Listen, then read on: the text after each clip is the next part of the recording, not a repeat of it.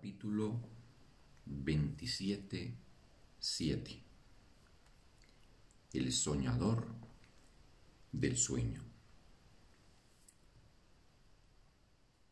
Sufrir es poner énfasis en todo lo que el mundo ha hecho para hacerte daño. En esto puede verse claramente la versión descabellada que el mundo tiene de la salvación al igual que en un sueño de castigo, en el que el soñador no es consciente de lo que provocó el ataque contra él, éste se ve a sí mismo atacado injustamente y por algo que no es él. Él es la víctima de ese algo, una cosa externa a él, por la que no tiene por qué sentirse responsable en absoluto. Él Debe ser inocente porque no sabe lo que hace, sino solo lo que le hacen a él.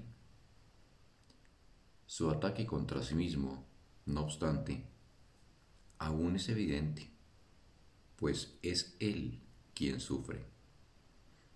Y no puede escapar porque ve la causa de su sufrimiento fuera de sí mismo. Ahora se te está mostrando que si puedes escapar, lo único que necesitas hacer es ver el problema tal como es y no de la manera en que lo has urdido. ¿Qué otra manera podría haber de resolver un problema que en realidad es muy simple, pero que se ha envuelto en densas nubes de complicación, concebidas para que el problema siguiera sin resolverse? Sin las nubes, el problema se vería en toda su elemental simplicidad. La elección entonces no sería difícil porque una vez que el problema se ve claramente, resulta obvio que es absurdo. Nadie tiene dificultad alguna en dejar que un problema sencillo sea resuelto si ve que le está haciendo daño y que se puede resolver fácilmente. El razonamiento que da lugar al mundo, sobre el que descansa y mediante el cual se mantiene vigente, es simplemente este. Tú eres la causa de lo que yo hago.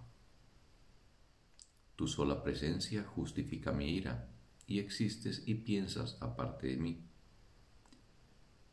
Yo debo ser el inocente, ya que eres tú el que ataca, y lo que me hace sufrir son tus ataques.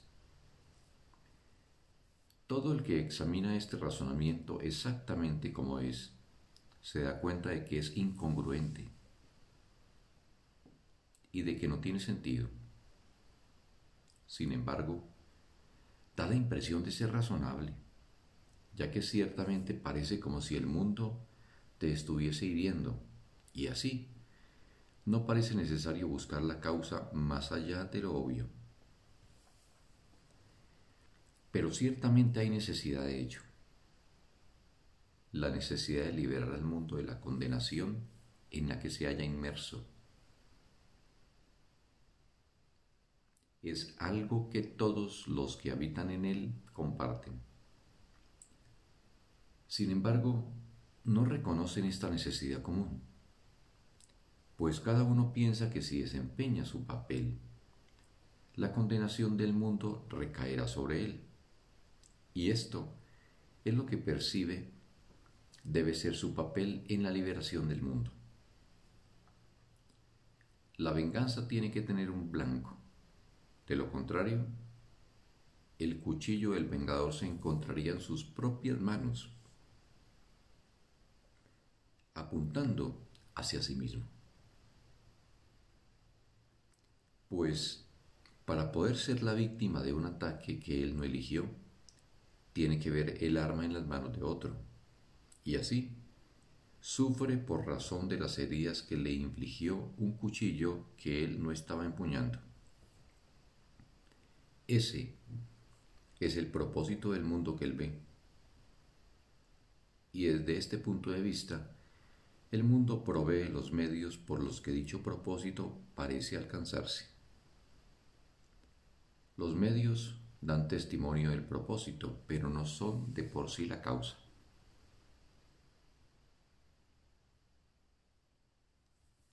Ni la causa puede cambiar porque se la vea separada de sus efectos.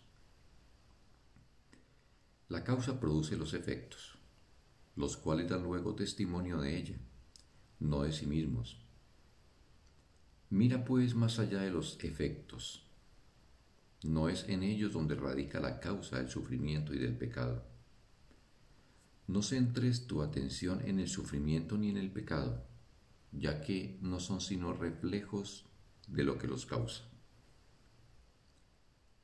El papel que juegas en el proceso de salvar el mundo de la condenación es la manera en que te escapas tú. Recuerda que el testigo del mundo del mal solo puede hablar en favor de aquello que vio, la necesidad del mal en el mundo.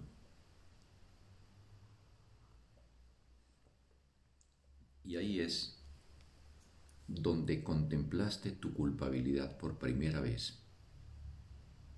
El primer ataque contra ti mismo tuvo lugar cuando te separaste de tu hermano. Y de esto es de lo que el mundo da testimonio. No busques otra causa, ni recurras a las poderosas legiones de sus testigos para deshacerla. Ellos apoyan la fidelidad que la separación te exige y a la que oculta la verdad no es a donde debes dirigirte a fin de encontrar la verdad. Y a lo que oculta la verdad no es a donde debes dirigirte a fin de encontrar la verdad. Los testigos del pecado ocupan un reducido espacio y es ahí donde encuentras la causa de la perspectiva que tienes acerca del mundo. Hubo un tiempo en que no eras consciente de cuál era la causa de todo lo que el mundo parecía hacerte sin tú haberlo pedido o provocado.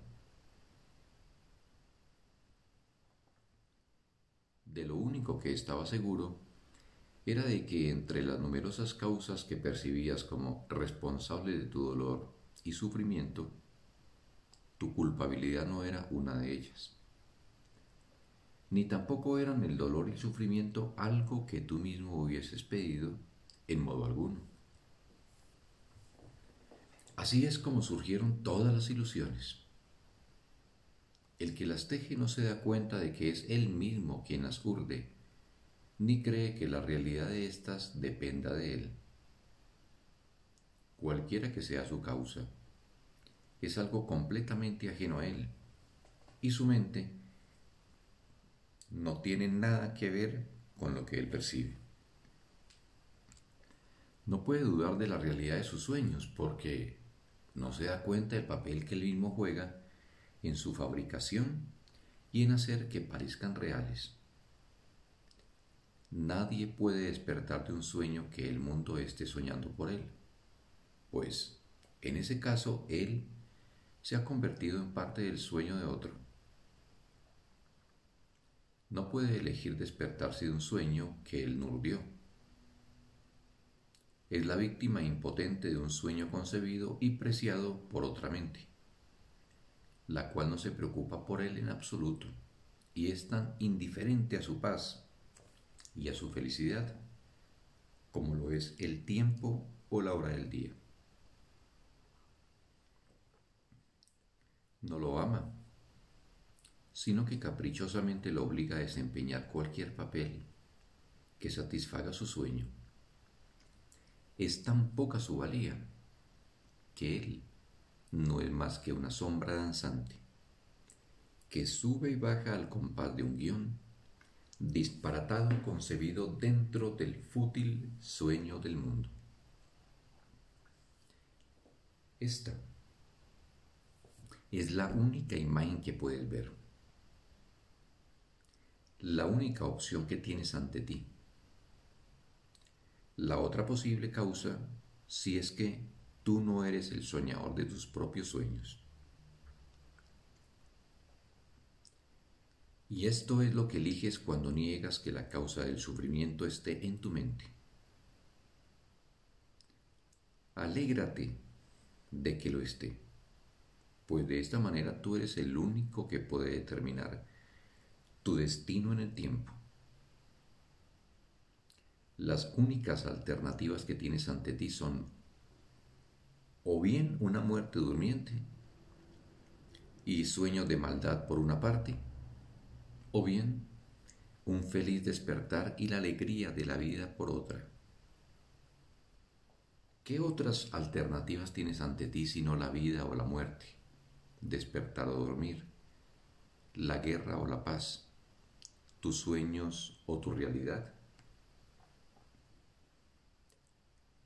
Existe el riesgo de pensar que la muerte te puede brindar paz porque el mundo equipara el cuerpo con el ser que Dios creó no obstante, una cosa jamás puede ser su propio opuesto.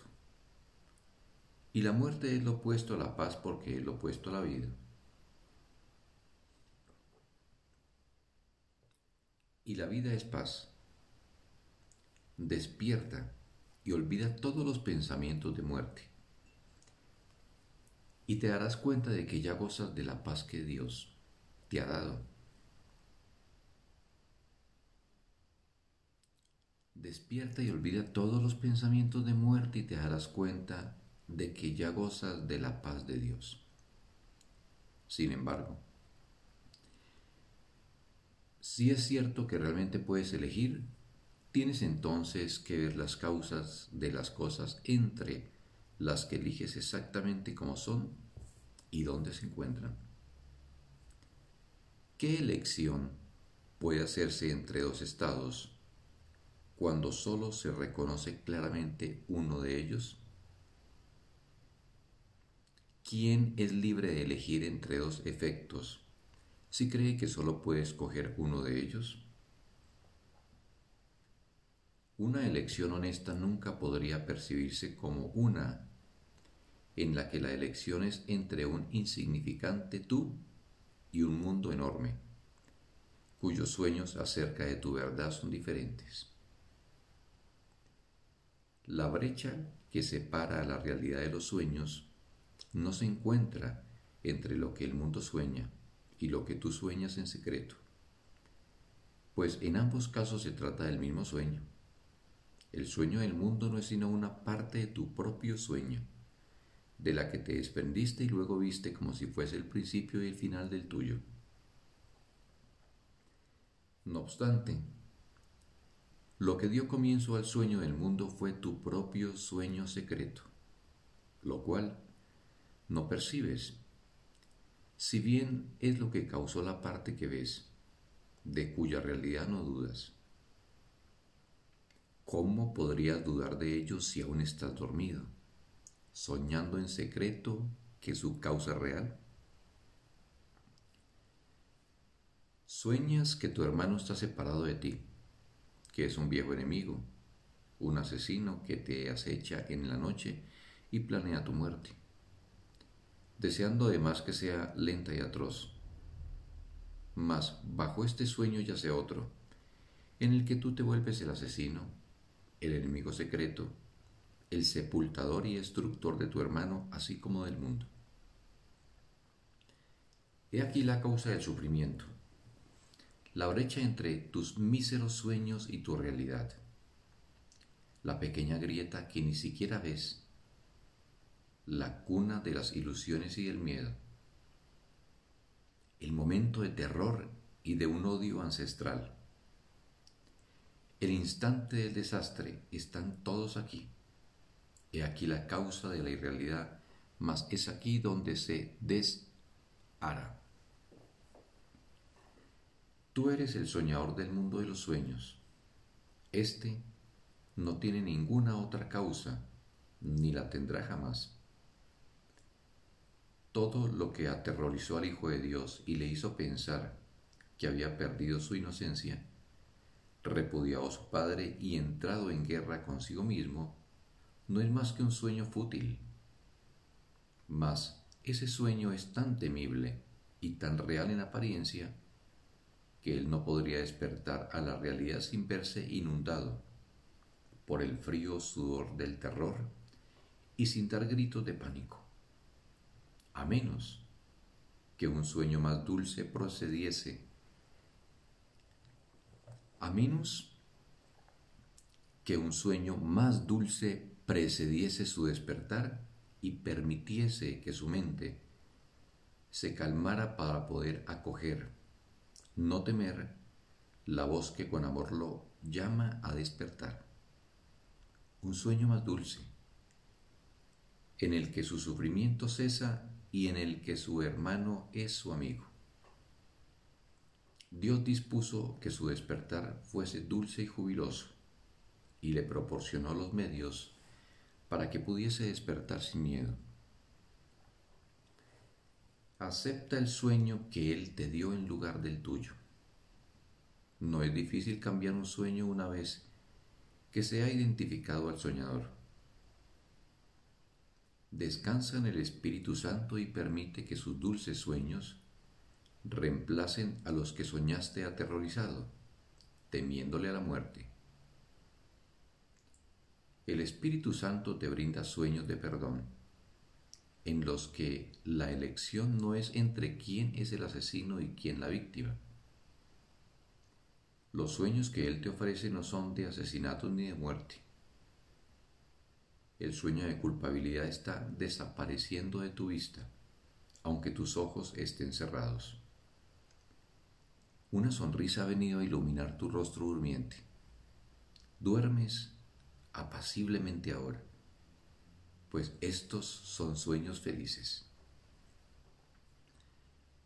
Sueña dulcemente con tu hermano inocente, quien se une a ti en santa inocencia y el mismo Señor de los cielos despertará a su Hijo bien amado de este sueño.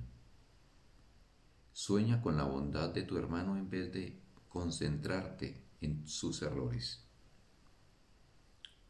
Elige soñar con todas las atenciones que ha tenido contigo, en vez de contar todo el dolor que te ha ocasionado. Perdónale sus ilusiones y dale gracias por toda la ayuda que te ha prestado. Y no desprecies los muchos regalos que te ha hecho solo porque en tus sueños Él no sea perfecto. Él representa a su Padre, a quien ves ofreciéndote tanto vida como muerte. Hermano, lo único que Él da es vida. Sin embargo, los regalos que crees que tu hermano te ofrece representan los regalos que sueñas que tu Padre te hace a ti. Ve todos los regalos que tu hermano te hace a la luz de la caridad y bondad que se te ofrece. Y no dejes que ningún dolor perturbe tu sueño de profunda gratitud por los regalos que te hace. Fin del texto. Un maravilloso día para todos.